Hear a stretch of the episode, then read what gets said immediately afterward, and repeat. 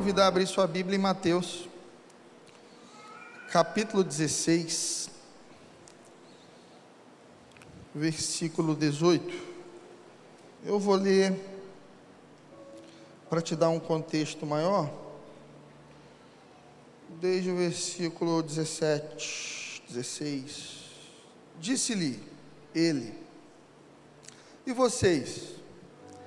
Quem dizem que eu sou? Simão Pedro respondeu, dizendo: Tu és o Cristo, filho do Deus vivo. E Jesus, respondendo, disse-lhe: Bem-aventurado és tu, Simão Barjonas, porque isso não te foi revelado por carne nem sangue, mas pelo meu Pai que está nos céus. Pois eu também te digo que tu és Pedro, e sobre esta pedra, eu edificarei a minha igreja, e as portas do inferno não prevalecerão contra ela, e eu te darei as chaves do reino dos céus, e tudo que ligares na terra será ligado nos céus, tudo que desligares na terra será desligado nos céus.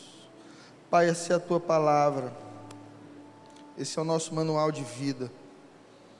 E nós estamos aqui hoje submissos ao poder da tua palavra, Senhor, que é uma espada de dois gumes, capaz de penetrar o nosso coração e nos ajudar a discernir as nossas intenções e redefinir, recalcular a rota da nossa alma, Senhor.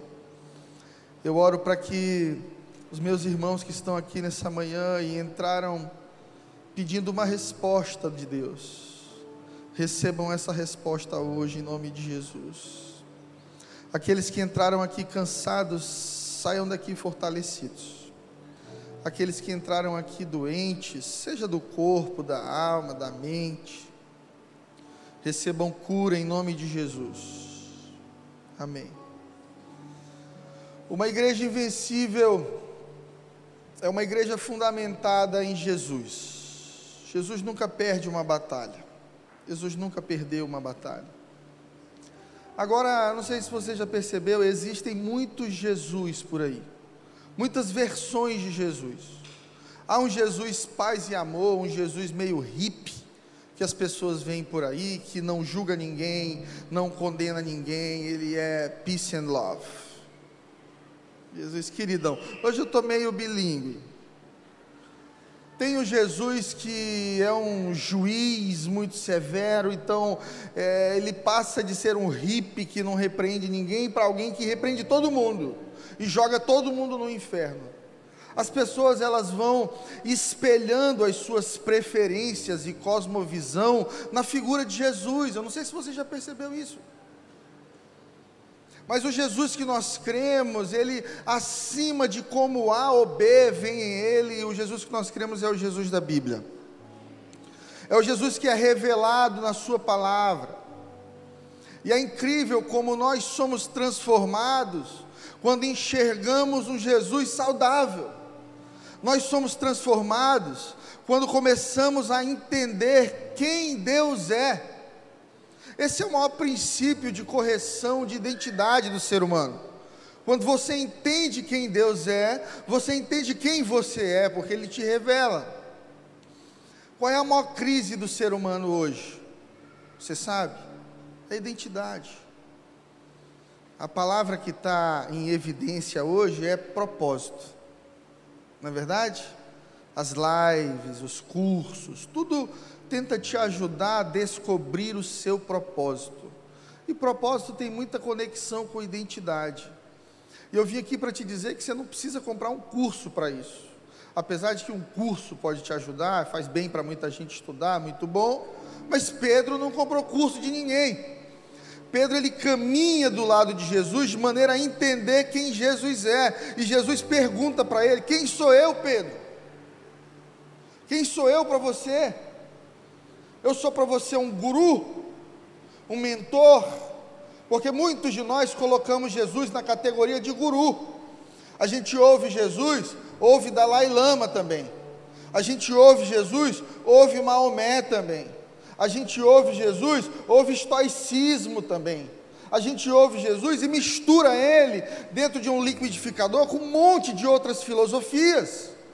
O que, que acontece? A gente está pegando algo santo, que está acima de todas as coisas, e colocando na mesma prateleira de filosofias comuns e vãs e humanas que vão passar. Jesus não é um guru, Jesus é o Filho de Deus. E Jesus pergunta isso para Pedro, que estava ali tão perto dele. Pedro, ele já era um amigo, Pedro era um companheiro de viagem, Pedro era um companheiro de missão. E algumas pessoas diziam assim: Jesus aí é João Batista, Jesus aí é, é, é Fulano de Tal, é profeta tal, ele é um novo guru de Israel. E Jesus olha para Pedro: Pedro, nós estamos juntos tem um tempão, quem sou eu? Quem sou eu, Pedro? E Pedro responde: Tu és o Cristo o Filho do Deus vivo. Tu és o Messias, tu és a promessa, tu és a resposta, tu és a salvação da humanidade. Não esqueça que esse Messias aqui, ele estava profetizado aos judeus milhares de anos antes. Tão profetizado que quando Jesus está nascendo, é, uma ordem é dada para que todos os bebês do sexo masculino fossem assassinados, porque é, existem homens que leem a lua, a astrologia. Isso vem desde muito tempo, o estudo da, do céu. Então, os magos, os sábios da época de Jesus, eles chegam para o rei, eles dizem: Olha, é, parece-nos que é agora que vem o Messias, porque os astros indicam isso. Então, toda criança que nascer nessa geração do sexo masculino pode matar. O diabo sempre quis matar as promessas de Deus para as nossas vidas. Esse é o trabalho dele. Jesus disse que o ladrão veio para matar, roubar e destruir mas eu vim para que tenham vida e vida em abundância. Olha para o seu vizinho aí e pergunta: você está vivendo abundantemente?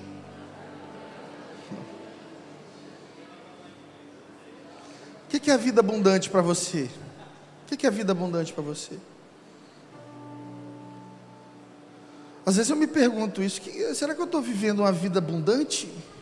Ou eu estou vivendo uma vida de lamúria? Abundância de contas,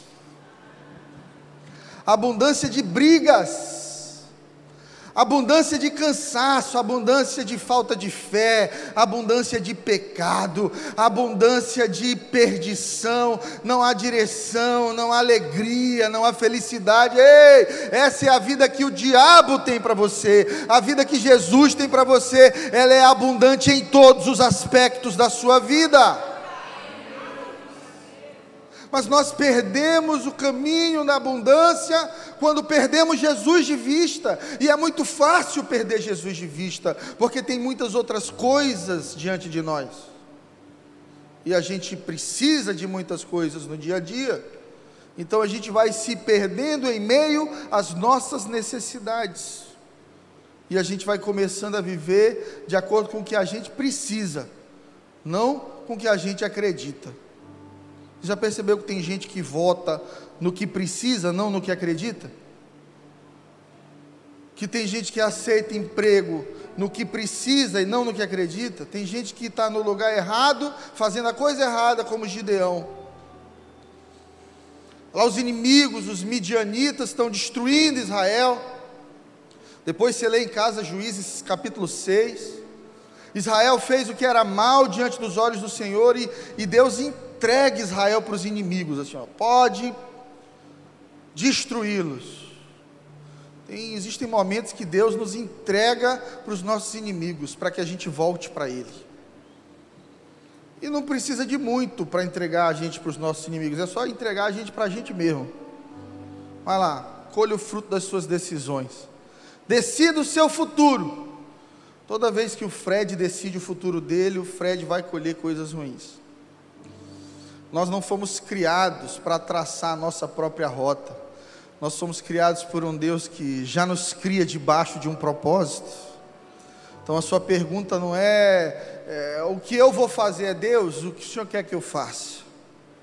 Senhor, qual é a tua vontade para mim? Jesus diz que seja feita a tua vontade no Getsemane. E quando os discípulos pedem a Ele que os ensine a orar, Ele nos ensina a orar dessa maneira: que seja feita a tua vontade aqui na terra, assim como no céu. É dada uma ordem para que Jesus fosse morto quando ele era criança. E Maria então vai embora, foge, porque Deus nunca perde. Diga comigo: Deus nunca perde. Quando Moisés, que é uma figura de Jesus no Velho Testamento, também nasce, é dada a mesma ordem que as crianças do sexo masculino fossem mortas. Faraó dá essa ordem. E é interessante que, bem, a mãe de Moisés coloca ele lá no cestinho, e, e as parteiras não matam o Moisés no ventre da mãe. A cultura diz que assim que a criança saía ali com a cabecinha dela, já se sufocava dentro da mãe o bebê. Parece que toda vez que Deus quer levantar uma geração poderosa, o diabo sabe disso e tenta paralisar. E o aborto, pauta atual tão forte, representa muita coisa na nossa geração. Tem algo muito grande de Deus que vai vir nessa terra, fruto dos nossos filhos e netos. Os nossos filhos serão profetas, homens e mulheres de Deus. Uma resposta de esperança às próximas gerações. Bem, está lá Moisés no cestinho, e o cestinho é colocado no rio, e o rio vai justamente para a casa de Faraó. Faraó está tentando destruir o projeto de Deus e Deus está dizendo assim: tá bom, vou mandar para tua casa, você vai criar para mim. A filha de Faraó se engraça com Moisés, acha bonitinho, leva para dentro de casa. E agora, aquele menino que Faraó manda matar, ele vai ser alimentado, vestido, educado, ensinado, protegido pelo próprio Faraó para que em tempo oportuno Deus o levantasse como libertador do seu povo. Deus é invencível. Deus é invencível. Toda vez que o inimigo acha que está vencendo Deus, ele já perdeu a batalha completamente. Deus nunca perde.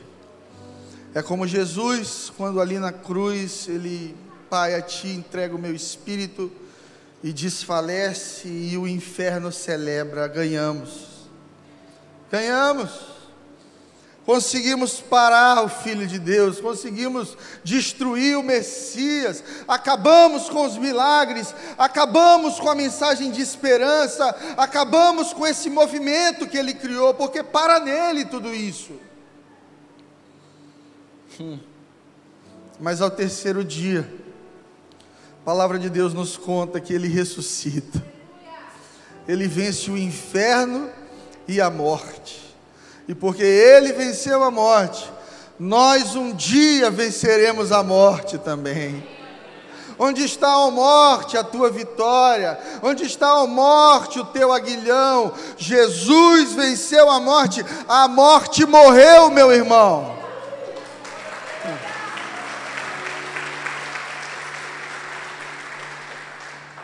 Quem é Jesus para você? Quem é Jesus para você? É só um, uma pessoa boa que a gente deve comentar e replicar os valores e princípios, ou é o seu Salvador? Pedro já havia caminhado tempo suficiente com ele para dizer: Tu és o Cristo, Filho do Deus vivo. E Jesus respondendo lhe disse: Você é bem-aventurado, Simão Barjonas, porque não foi nem carne nem sangue que te revelou isso, mas o meu Pai que está nos céus. Isso me faz entender que eu posso fazer um curso de teologia dos melhores do Brasil, eu posso fazer pós-graduação em teologia, eu posso estudar na melhor faculdade com os melhores pastores e ainda assim não saber quem Jesus é.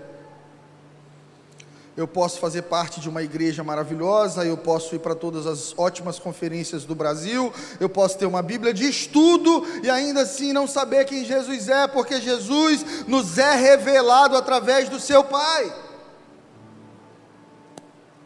É por isso que muita gente passa 20, 30 anos dentro da igreja e não experimenta o poder da revelação de quem Jesus é. É por isso que a estrutura religiosa no Brasil é muito maior do que a estrutura do reino de Deus na cabeça das pessoas. As pessoas preferem fazer parte de uma religião do que andar na terra como um filho. Porque aprender uma religião é fácil, irmão.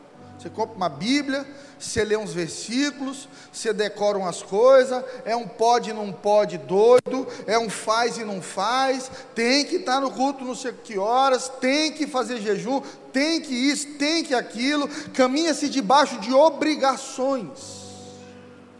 Isso não nos difere em nada dos muçulmanos, não nos difere em nada das religiões asiáticas em que os chineses colocam lá uma casinha pequenininha na porta da sua casa com alimento todos os dias para quando os espíritos maus passarem eles tenham alimento e não amaldiçoem a casa. Então, tem gente que jejua para não ser amaldiçoado, tem gente que dizima para não ser amaldiçoado, tem gente que não peca para não ser amaldiçoado, e a gente vai perdendo a nossa revelação de quem Jesus é e vivendo uma religião. Quem revela quem Jesus é para os filhos é o próprio Pai.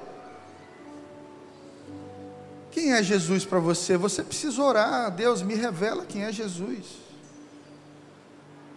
Espírito Santo me revela quem é Jesus. Eu quero parar de ver Jesus com olhos carnais. Eu quero parar de conjecturar quem é Jesus. Eu quero entender que Jesus é o Filho de Deus, é, é Cristo que Jesus é a resposta para a minha vida.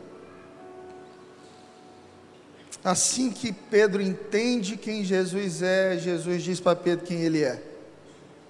Por isso eu também te digo: tu é Pedro, pedra, Petrus, e sobre essa pedra eu vou levantar a minha igreja, e as portas do inferno não prevalecerão contra ela. E eu vou te dar uma chave, Pedrão, do reino dos céus. Veja que chave poderosa. O que você ligar na terra, o céu confirma. O que você desligar na terra, o céu confirma. É quando Deus entrega uma chave na mão de alguém e diz assim: Estou contigo, irmão. O que você disser está dito, porque eu sei que o teu coração está alinhado com o céu. O que você sonhar, o céu sonha. O que você orar, o céu ora. Isso só acontece com pessoas que receberam a revelação de quem Jesus é e que carregam o céu dentro de si. Você conhece alguém que carrega o céu dentro de si? Onde a pessoa entra, o céu entra com ela. Em ambientes difíceis, em famílias difíceis, em empresas difíceis, lugares que ninguém gosta de trabalhar. Quando a pessoa chega, o céu chega. Quando a pessoa ora, Deus responde. Quando a pessoa profetiza, Deus faz acontecer. É gente que carrega o céu. E se tem gente que carrega o céu, tem gente que carrega o inferno.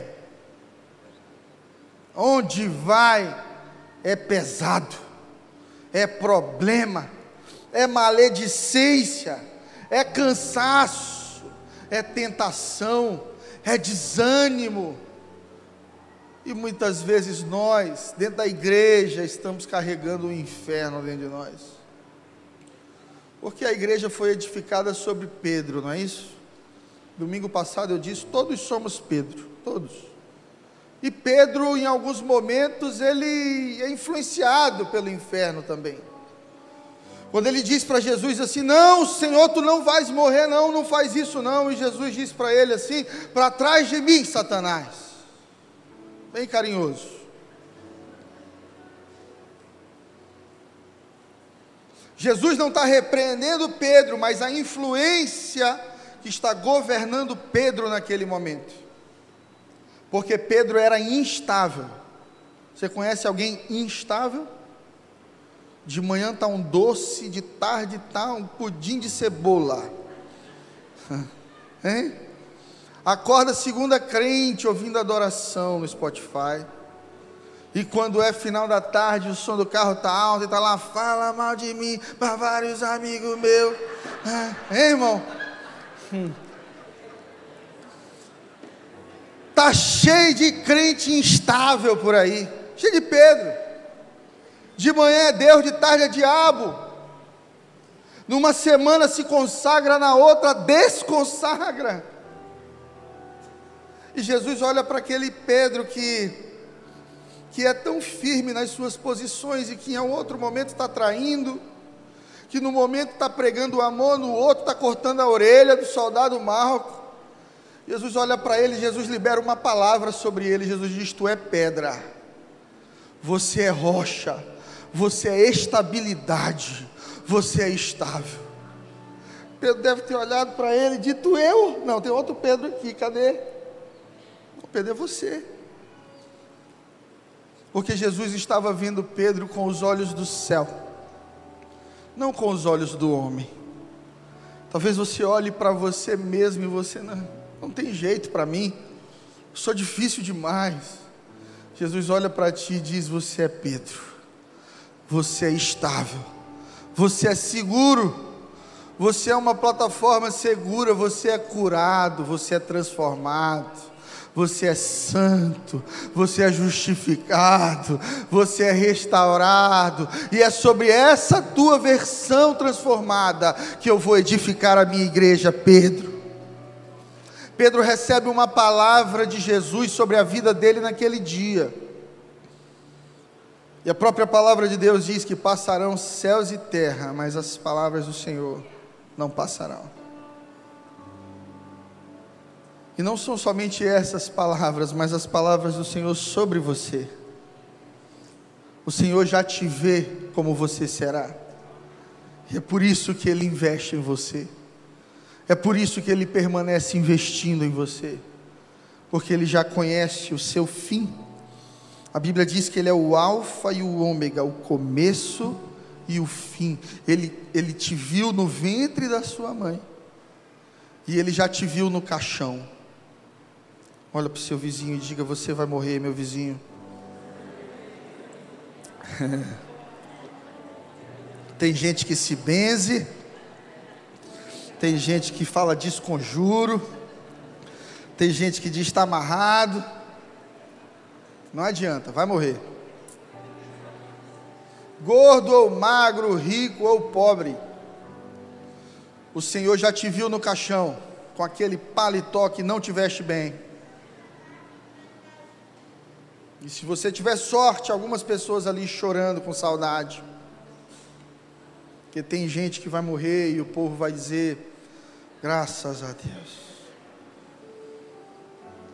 Uma vez, pastor José Gonçalves, eu estava num culto com ele. Ele contou de um velório que foi. E morreu um, um irmão que assim deu muito trabalho na igreja, a vida inteira dando trabalho para a esposa, a vida inteira dando trabalho para o pastor. E, mas o pastor era muito querido, e no dia do velório dele, o pastor deu uma palavra assim de: oh, esse irmão era tão precioso. O irmão José Carlos, ele era uma bênção, ele, um homem tão doce. Ele foi tentando arrumar ali, pelo menos no último dia. E a esposa estava chorando e de repente ela olhou para o filho e disse: Meu filho, quem é que morreu ali? Porque não foi José Carlos? Descobre quem é que esse pastor está falando.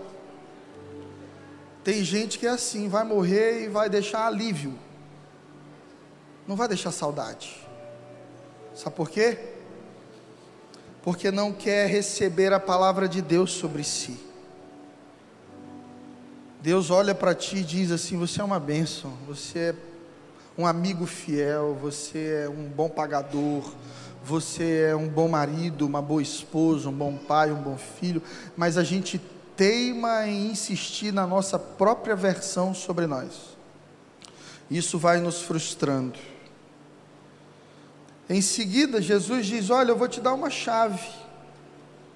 E que chave poderosa, tá, gente? Essa chave, Pedro, ela vai trazer concordância do céu contigo. O que você disser está dito no céu. O que você orar está orado.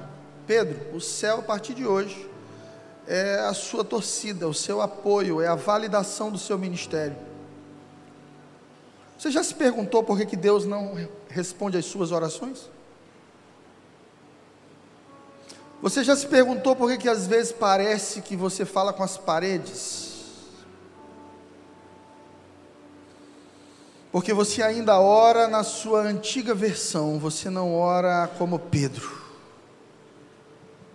Você ora para si, você quer para si. Você quer o céu contribuindo com a sua vontade, você não é um eco da vontade de Deus na terra. E Deus só está de acordo com aquilo que representa o coração dele. Gente, ninguém vence Deus. Deus é invencível. Se você quer ser invencível, você precisa do, lutar do lado de Deus ou pelas coisas que ele luta. Da capa da frente à capa de trás dessa palavra aqui, ninguém venceu a Deus. E quando pareceu que ele estava sendo vencido, ele já tinha ganho a guerra por completo. Você lembra de Jacó quando lutou com Deus? Ele recebe o nome de Israel e o anjo diz para ele assim: Agora você é Israel, porque lutou com Deus e venceu. Te pergunto: quem é que luta com Deus e vence, igreja? Quem luta com Deus e vence? Só quem luta por aquilo que Deus quer. E Jacó estava lutando pela sua nova versão, pela sua transformação de vida. Jacó vai diante de Deus, ele agarra aquele anjo e ele diz: Eu não te largo. Me dá minha bênção para depois subir. Você que é da Assembleia de Deus, já cantou isso demais. É na Assembleia de Deus, dá um glória a Deus aí. Aleluia. É por isso que eu gosto dos irmãos. Eu vou mudar o nome dessa placa aqui para Igreja Assembleia de Deus do Angelim. Porque é gente de fé, gente fervorosa, é gente que ama a palavra. Uma salva de palmas para os nossos irmãos da Assembleia de Deus. Aleluia! Para você que não conhece a história da Assembleia de Deus, os irmãos Berg vêm lá dos Estados Unidos aqui para o Pará para começar uma missão no calor do Pará, americanos, debaixo de um desafio tremendo na Amazônia, anos atrás. Imagina o desafio, pegando malária, dengue, pregando o Evangelho, abrindo mão do conforto de uma vida norte-americana para estar aqui na Amazônia, tomando açaí, aí se apaixonaram. E de repente aqueles irmãozinhos ali começam um movimento no Brasil gigante chamado igrejas Assembleia de Deus. Não tem uma cidade desse país que você vá, pequena ou grande, que você não encontre uma igreja Assembleia de Deus plantada. São frutos.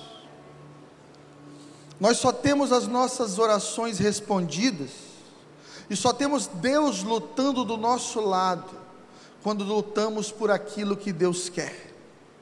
Isso me faz entender, irmão, minha irmã, que se existe resistência demais no que você está fazendo, é porque você está fazendo sozinho. Se existe, você está fazendo força demais, é porque Deus não está do seu lado. E às vezes Deus, Ele é um pai bom, Ele respeita, Ele diz, vai, você quer ir, vai, eu vou ficar te olhando aqui, até você entender que não é isso. E aí fica te olhando e você ali cansado, e Deus me ajuda, Deus faz, Deus não faz, Deus, olha, eu não tenho isso para você, meu jovem.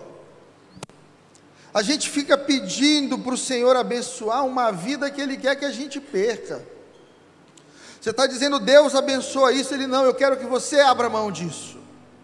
Não é abençoar o seu projeto de vida, é você desistir do seu e começar a viver o meu, e aí você vai fluir vai entender o que é ter o céu a seu favor. Você ouviu um amém? Eu quero falar algumas verdades sobre a igreja do Senhor. A primeira delas é que a igreja é uma noiva. Tem alguém aqui que já foi noiva? Você sabe que noiva é psicopata, né? Noiva só pensa em casamento. Noiva só pensa no vestido, no docinho, na flor e, e na festa e nos convidados. Ela não tem outro assunto. Quando Deus, em Sua palavra, diz que a igreja é a sua noiva, Deus está dizendo: Eu quero que você viva com uma expectativa. Eu quero que você tenha uma vida cristã cheia de expectativa, de alegria, de sonhos. Qual é a expectativa de um cristão, queridos? É que o nosso noivo está vindo e que nós vamos casar.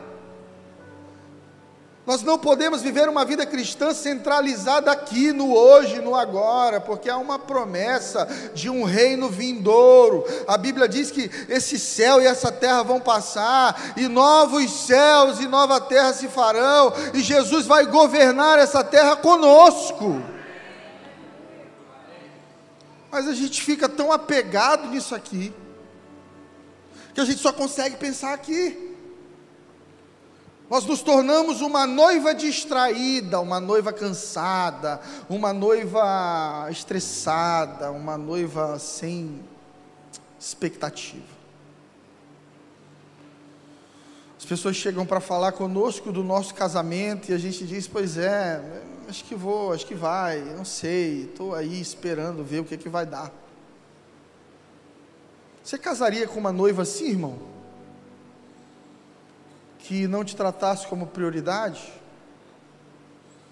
que não tivesse alegria em esperar o dia do casamento, que se vestisse de qualquer jeito, que fosse infiel contigo durante o noivado,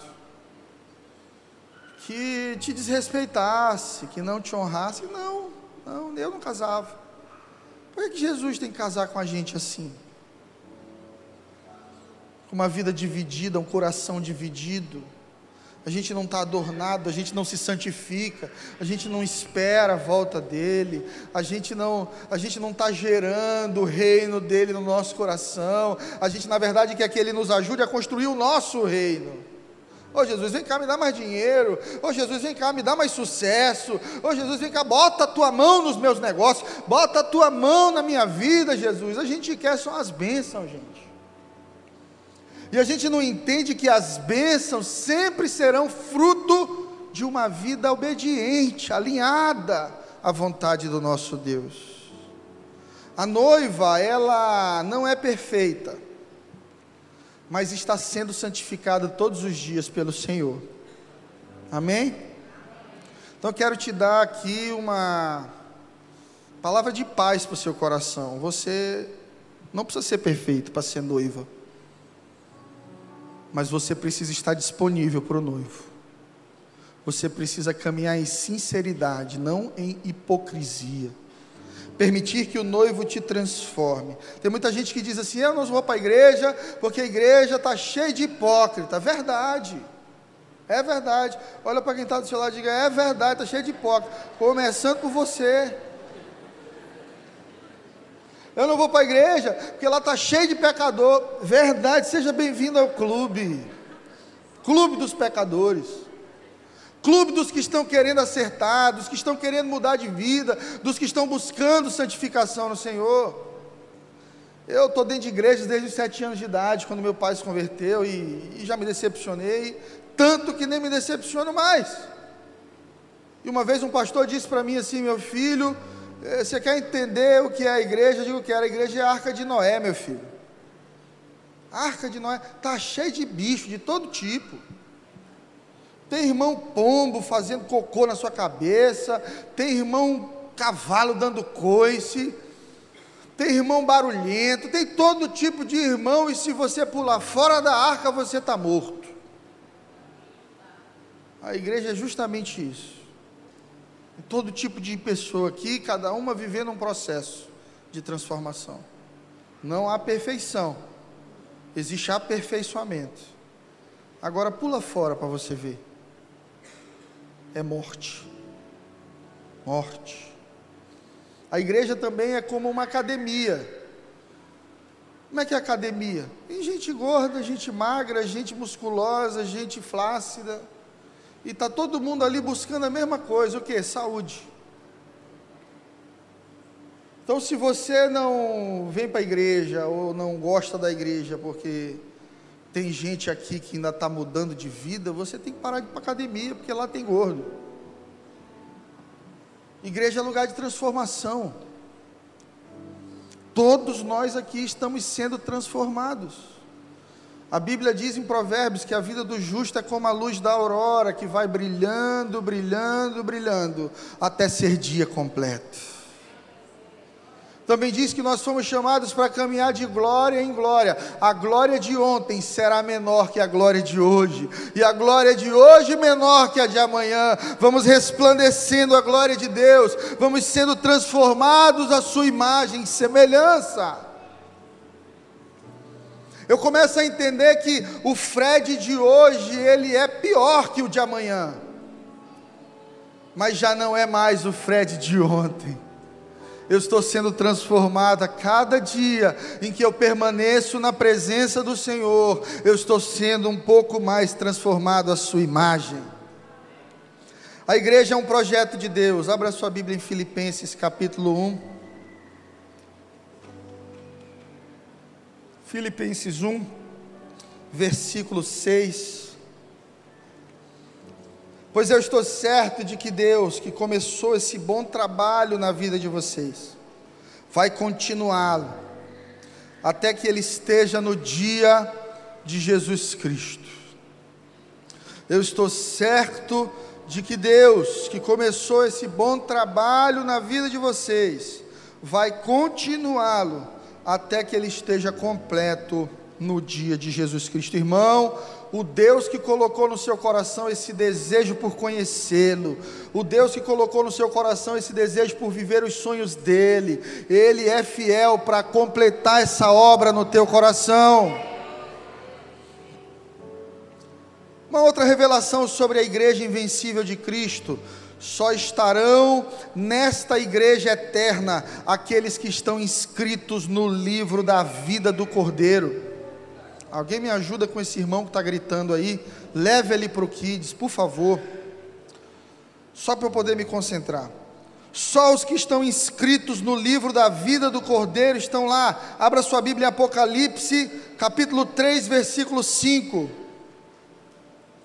Apocalipse 3, 5. O vencedor será igualmente vestido de branco, branco é santidade, igreja e jamais apagarei o seu nome do livro da vida, mas o reconhecerei diante do meu Pai e dos seus anjos. O vencedor será vestido de branco, jamais apagarei seu nome do livro da vida, e o reconhecerei diante do meu Pai e dos seus anjos. Olha, um dia você vai chegar num ambiente onde a sua influência aqui na terra não serve para nada. Um dia você vai chegar num lugar onde não adianta ter América Express, não adianta ter dinheiro na conta, não adianta conhecer o governador, o Bolsonaro, o, não adianta. Quem manda no céu é o Pai, e o Filho e o Espírito. E o céu não é um lugar para escravos de Deus para religiosos. O céu é a casa dos filhos de Deus. Em Apocalipse, Jesus está dizendo assim: que o vencedor, diga comigo, vencedor. Você sabe o que é um vencedor? O que é um vencedor? Alguém que vence a dor. E é na dor que a gente perde a fé. É na dor que a gente se decepciona. É na dor que a gente deixa de acreditar. É na dor que a gente deixa de viver princípios. É na dor que a gente quebra alianças. É na dor que a gente perde o coração. Todo mundo é fiel na alegria, irmão. A gente vê se um casamento é forte mesmo na dor. Todo mundo é feliz na riqueza. A gente vê se um casamento tem elo é na pobreza. E a palavra está dizendo aqui que o vencedor, aquele que vencia as dores, aquele que vencia as decepções, aquele que vendo tantos escândalos como a gente vê hoje no mundo, vai permanecer fiel. Aquele que sendo traído múltiplas vezes vai continuar fiel, com o coração aberto, amando o próximo como nós fomos amados por Jesus. Aquele que vai, mesmo sendo cheio de dores na vida, permanecer fiel. É esse que vai ser vestido de branco ter o nome no livro da vida jamais apagado e reconhecido diante de Deus pelo seu filho. É você chegando no tribunal de Deus. E quando você está chegando lá tremendo de medo, aqui a perna tremendo. Tem gente que acha que vai ter um LED assim para passar sua história, né? Só os pecados. Vai lá. Volta, volta. Passa de novo isso aí para a gente mostrar para o céu. Vai ter isso não, irmão. Quando você chegar no céu, você vai ter um advogado. O nome dele é Jesus Cristo de Nazaré. Ele vai dizer para o pai assim: Ó, ô pai, esse é meu irmão, eu reconheço ele. Ô pai, esse é dos nossos. Pai, esse te amou, Pai, esse caminhou na tua presença, Pai, esse era um filho andando na terra, manifestando o reino dos céus.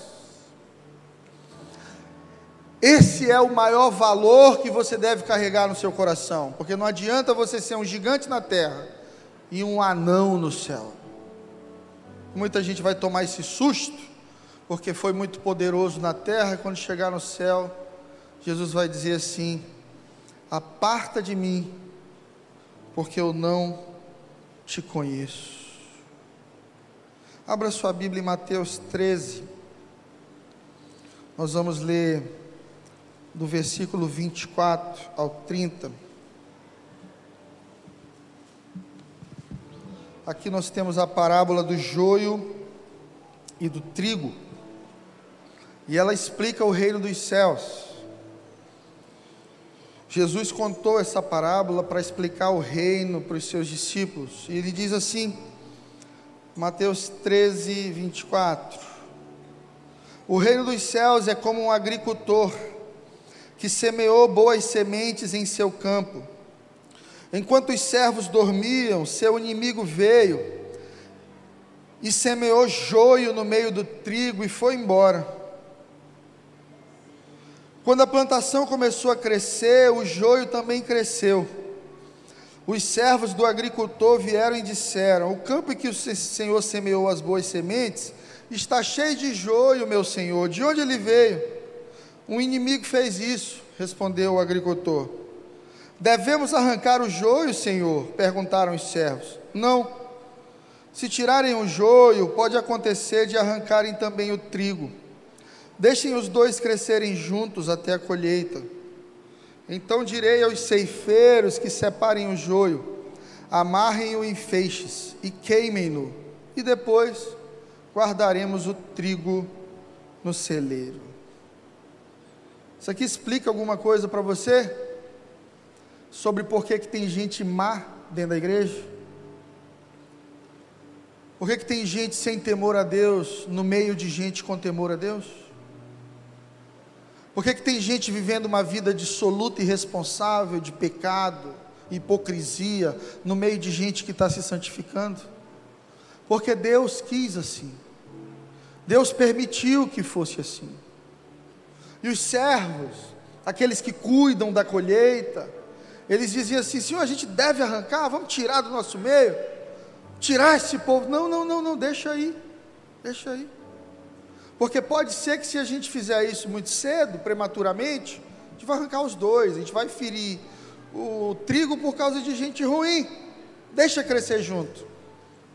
Porque o crescimento revela a identidade. Você quer saber se alguém é temente a Deus ou não? Dê crescimento, dê voz, dê autoridade, dê oportunidade. Você quer saber se um funcionário seu é fiel? Dá mais poder para ele, aumenta o salário, dá dinheiro. Você vai ver se ele é joio ou trigo. O crescimento é o instrumento de revelação de caráter da parte de Deus. Você lembra do tapa que Will Smith deu naquele Cris? Quem lembra? Psh, tem crente que merece um tapa daquele. Estou brincando. Sou carinhoso, sou um pastor carinhoso. Mas no dia que o Will Smith deu aquele tapa, veio um ator cristão por trás no Oscar, acho que era Morgan Freeman, e falou no ouvido dele assim, ó, é no maior ápice da sua vida que o inimigo aparece. E o Will Smith ficou arrependido imediatamente, começou a chorar. O diabo, ele não aparece nos teus momentos baixos. Ele aparece quando você cresce ele surge quando você sobe de nível, novos níveis, novas guerras. Quem tem orado por novos níveis aqui? Você precisa se preparar para novas guerras. Tem gente que quer lugares altos e que existem anjos mais fortes e o céu colabora mais. Querido, lugares altos tem anjos mais fortes, mas tem demônios mais fortes também. Quando Jesus é batizado e a voz do Pai diz assim: Esse é meu filho em quem eu tenho prazer, e Jesus vai para o deserto para logo após iniciar seu ministério. É bem ali que o diabo surge na vida dele. Ele tem a aprovação de Deus, ele tem a aprovação dos homens, e agora ele precisa ser aprovado pelas suas próprias decisões. Não adianta seu pastor te aprovar, não adianta sua mulher te aprovar, se Deus não te aprova. A aprovação master da sua vida é a aprovação de Deus. Depois dela, você vai passar por um filtro em que são as tuas decisões que vão te fazer caminhar por um trilho de sucesso ou não. Mateus 13, versículo 45.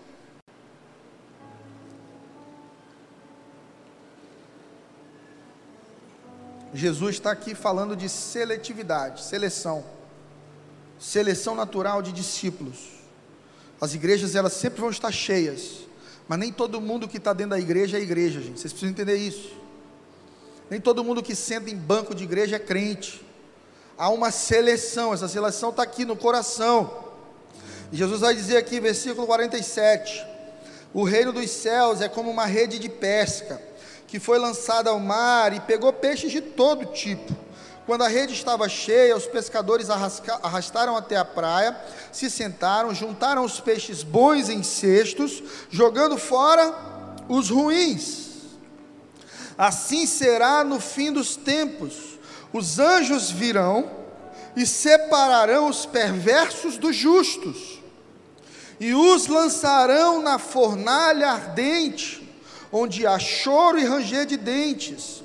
Vocês entendem essas coisas? E eu pergunto para você nessa manhã: você entende do que eu estou falando? Amém ou não amém? Ô gente, quem aqui acredita no céu? Você tem que acreditar no inferno. Quem acredita em Deus? Você tem que acreditar no diabo. A gente vive ignorando o diabo, ignorando o inferno, achando que isso é coisa de que Roma construiu, que a filosofia construiu, que isso não existe. É a palavra de Jesus aqui, gente. Palavra de Jesus, existem peixes bons e peixes ruins, e os peixes ruins serão lançados no fogo ardente, inferno, onde haverá choro e ranger de dentes. Mateus 7, versículo 21, um dos textos que mais me traz temor ao coração, como pastor, é esse daqui.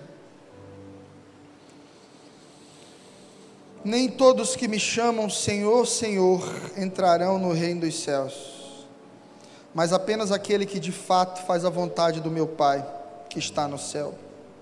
No dia do juízo, muitos me dirão: Senhor, Senhor, não profetizamos em teu nome? Não expulsamos demônios em teu nome? Não realizamos muitos milagres em teu nome? Eu, porém, vou responder: Nunca os conheci. Afastem-se de mim, vocês que me desobedecem. Se isso aqui não trouxer consciência de santificação e temor ao seu coração, não há nada mais que traga. Você tem que entender isso. Que muita gente que chama Ele de Senhor, muita gente que levanta a mão e canta, adoração, gente que vem na igreja aqui oferta, gente que vai para um GC, gente que veste colete, gente que serve, expulsa demônio, ora por cura, prega a palavra, mas que vai chegar um dia diante de Deus e vai ouvir de Jesus: Eu não te conheço. Sabe por quê? Porque o céu não é lugar para quem faz, é lugar para quem é.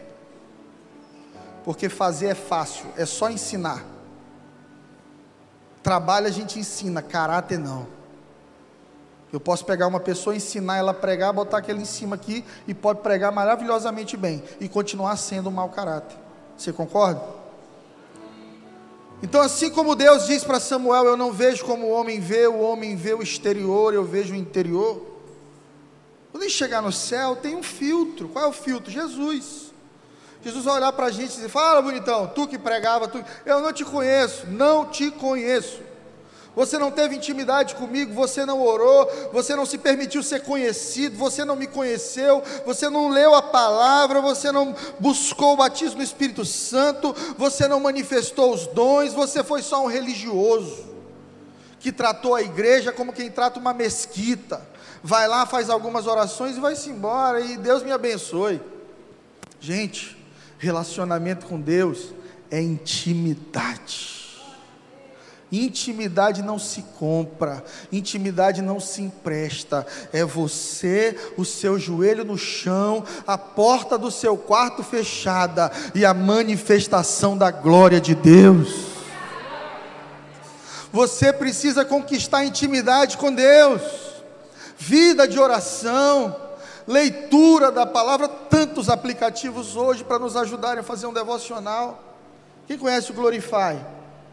Eu sou embaixador desse negócio agora. Aí eu agora estou usando, porque eu não posso ser embaixador sem conhecer.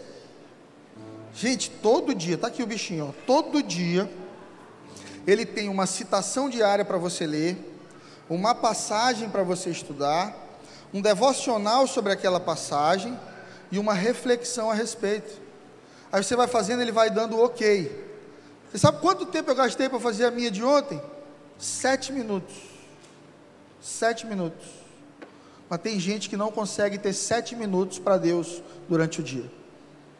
Tem para tudo, mas não consegue ter para Deus. Falta intimidade. E quem não tem intimidade, perde a eternidade. Amém? Terceiro ponto sobre a igreja, já estou finalizando, é que você precisa fazer sua parte para que a igreja seja a igreja do Senhor. Como é que eu posso fazer minha parte, pastor, para a igreja ser invencível? Amando a Deus de todo o coração e aos outros como a si mesmo. Amém?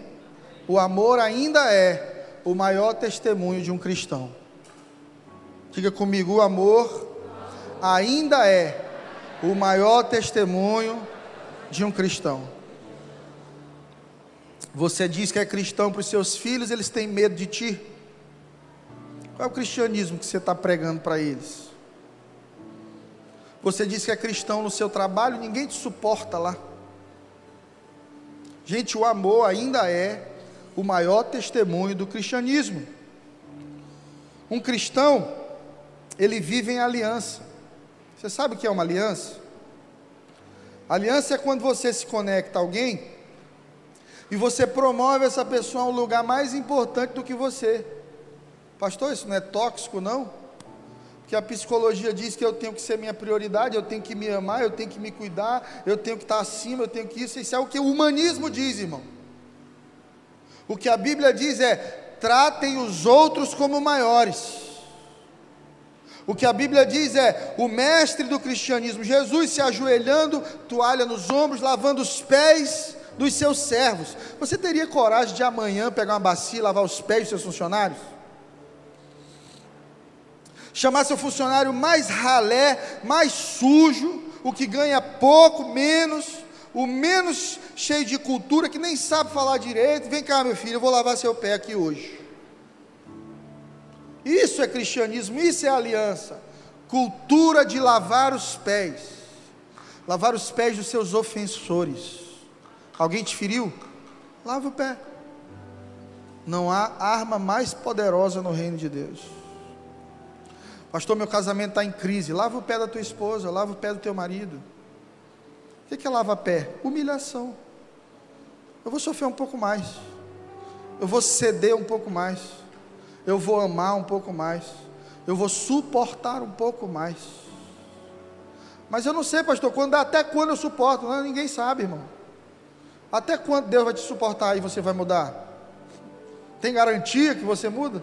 Não, mas Ele continua lavando os seus pés. Lavar os pés dos outros diz muito mais a respeito de quem eu sou do que dos pés que eu estou lavando. Você compreende isso? Eu não lavo o pé de uma pessoa porque ela é boa, santa, minha amiga e a gente tem uma aliança, não. Eu lavo o pé de uma pessoa porque a essência que está em mim é de humilhação, humildade e a cultura do céu. Terceiro ponto a respeito da igreja: você precisa ganhar pessoas para o reino. E para algumas pessoas parece um desafio enorme evangelizar, não é verdade? Pastor, eu sou tímido, pastor, eu não prego para ninguém, pastor. Gente, evangelizar é transbordar o que está dentro de você. Se as pessoas verem em você um Jesus saudável, elas naturalmente vão dizer: Eu quero esse Jesus. Por que, que tem gente que não quer Jesus? Porque ela viu um Jesus distorcido e mal apresentado. Porque um Jesus bem apresentado é irresistível. Quando você olha para a vida de uma família ajustada, quando você vê um casal cheio do Espírito Santo, quando você vê paz numa família, a, a qualquer pessoa vai olhar para aquilo ali e vai dizer: por favor, o que é que vocês vivem que eu ainda não vivo? Eu quero isso aí. E você só vai ter que dizer assim: é Jesus. Nós temos Cristo como fundamento da nossa casa. Uma igreja invencível, ela apaga os fogos causados pelo inimigo. O inimigo, ele é esse semeador de joio que Jesus fala. Você está plantando coisas boas, ele vem e joga umas sementes ruins na sua colheita. Como é que Jesus nos ensina a vencer o diabo, meus irmãos? É repreendendo, está amarrado, sai em nome de Jesus? Não, é oração e vigilância orai e vigiai. Quando Jesus está para ser traído, ele leva três dos seus discípulos ao Getsemane com ele, e ele diz assim: orem e vigiem para que não caiam em tentação. O que é que eles fazem? Dormem. A gente é assim. Em alguns momentos da vida que a gente devia estar acordado, orando e vigiando, a gente está relaxado, dormindo, porque a gente não aguenta porque a gente não tem cultura de oração. Jesus orava, você vai ver no Novo Testamento, diversas vezes, versículos assim. Então, Jesus se retirou para orar. Saiu, foi embora. Eu tenho um amigo que ele aluga um quarto no hotel na cidade dele, que ele tem filhos, ele tem trabalho, ele não sossega a cabeça. Então ele aluga um quarto, ele vai lá com a esposa, ela vê que ele está sozinho lá, porque senão tem irmão mau caráter, vai fazer isso aí para pecar. Amor, vou orar, vou orar, vem comigo aqui. E ele fica três dias no hotel sozinho, orando, buscando a Deus. Se você não tem cultura de oração, você vai viver a cultura da tentação. Toda hora, pastor, sou muito tentado. É, irmã, porque você não ora. Porque à medida que você for mais espiritual, você vai até parar de enxergar a tentação em tudo. Que tem irmão que acha que toda mulher está olhando para ele, ou que todo homem está olhando para ela, que tudo é tentação, tudo é isso, tudo é aquilo. Não é. São seus olhos que são carnais. Você já viu gente que alguém disse assim: pô, fulano está dando em cima de mim. De mim não percebi nada. Ninguém deu em cima de mim aqui. Sabe por quê? Porque os olhos não estão voltados para esse tipo de coisa. Mateus 10, 16, você não precisa abrir, mas Jesus vai dizer assim: sejam prudentes como as serpentes e simples como as pombas. Tem gente que é imprudente e é complicado. Jesus, prudente e simples. Às vezes a gente é imprudente, arrisca demais, sai do trilho de Deus e é complicado. A gente não consegue viver uma vida simples. A gente quer o que o outro tem. A gente quer o carro do outro, a esposa do outro, o emprego do outro, o condomínio do outro, a casa do outro, o resultado do outro, a empresa do outro, o filho do outro. Poxa, o filho, de, filho do nosso vizinho aqui é tão comportadinho, que, que o nosso é assim. A, a, gente quer a, a, cidade do outro. Nossa, fulano mudou, está em São Paulo, por que, que eu não estou lá? É o país do outro. A gente quer tudo do outro. A gente complica demais a nossa felicidade. E você não vai ser feliz quando Deus te der algo. Você vai ser feliz se você entender que sem algo você já é feliz. Você é feliz porque é, porque Deus te fez feliz pleno nele. Se o Senhor for sua felicidade, todas as outras coisas te serão acrescentadas. Buscai em primeiro lugar o reino dos céus, e todas as outras coisas te serão acrescentadas. Para terminar, último ponto: uma igreja invencível, ela trata bem a noiva. Fala para o seu vizinho: trate bem a noiva, ela não é sua Como é que você trata a noiva de Jesus? Você fala bem dela? Ou você é um crítico da igreja? Tem gente que aqui dentro da igreja é um santo, chega no Twitter vira o um capiroto. Fala mal de fulano, de ciclano, ainda mais agora em época de política. Deixa eu te falar uma coisa. Essa noiva tem noivo. E você vai responder para o noivo que você está falando da noiva. Quem critica sua esposa é seu amigo, meu irmão? Quantos homens casados aqui? Cadê? Levanta a mão com orgulho, com alegria. Isso aí. É isso aí. Uh.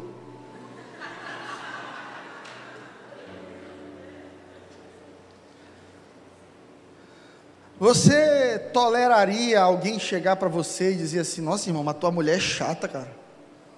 Ah, tua, tua mulher é feia demais, meu Jesus. Ela acorda chupando limão, é assim mesmo, azeda já de nascença. Hum? Meu amigo, a gente dá até um Hadouken no irmão desse. Um golpe de karatê. Ninguém pode criticar minha noiva, ela é minha. Você acha que eu estou noivo sem saber quem é minha noiva? Eu sei os defeitos dela. Jesus sabe os nossos desafios, mas ainda assim nos comprou a preço de sangue e nos chama de sua noiva. Existem irmãos que andam à procura de escândalos, eles andam no ufuxico gospel, querendo saber quais são os novos escândalos da igreja do Senhor. Eles andam conversando com os outros, dizendo: Você está sabendo que pastor Fulano está com problema na vida? Ou que ciclano de tal está em depressão? Ou que o líder tal está com desafios na vida pessoal? Você está sabendo que a família, que o filho da Fulana que canta no altar está desviado? Ele é isso, ele é aquilo? É gente que está comendo da árvore do conhecimento do bem e do mal. É gente que quer saber o que está acontecendo de bem e de mal na vida dos outros e quando você come dessa árvore, você vai desconstruindo sua fé aos poucos.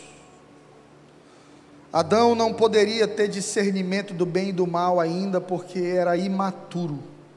Por isso Deus não o permitiu comer. E quando ele comeu, Deus o expulsou do jardim para que ele não comesse da árvore da vida, senão ele seria imaturo, mau e eterno.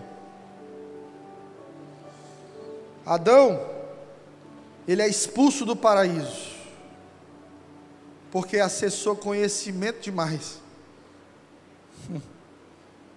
Quantas vezes eu não fui expulso do paraíso por saber demais também, igreja? Existiram situações que se eu pudesse não saber, eu preferia não saber. Eu tenho 22 anos de ministério. Comecei muito cedo, com 16. E a gente vai nessa estrada aí, a gente vai vendo pessoas que a gente admira tanto com um comportamento totalmente contrário ao que pregam. E você vai na estrada e vai ouvindo: Fulano adulterou, Ciclano é ladrão, Fulano de tal é mentiroso, Ciclano é mau caráter. E parece que isso não te afeta, mas chega um momento que você pensa assim: Meu Deus, cara, é todo mundo mal, por que, que eu estou lutando para ser bom? Sabe o que é isso?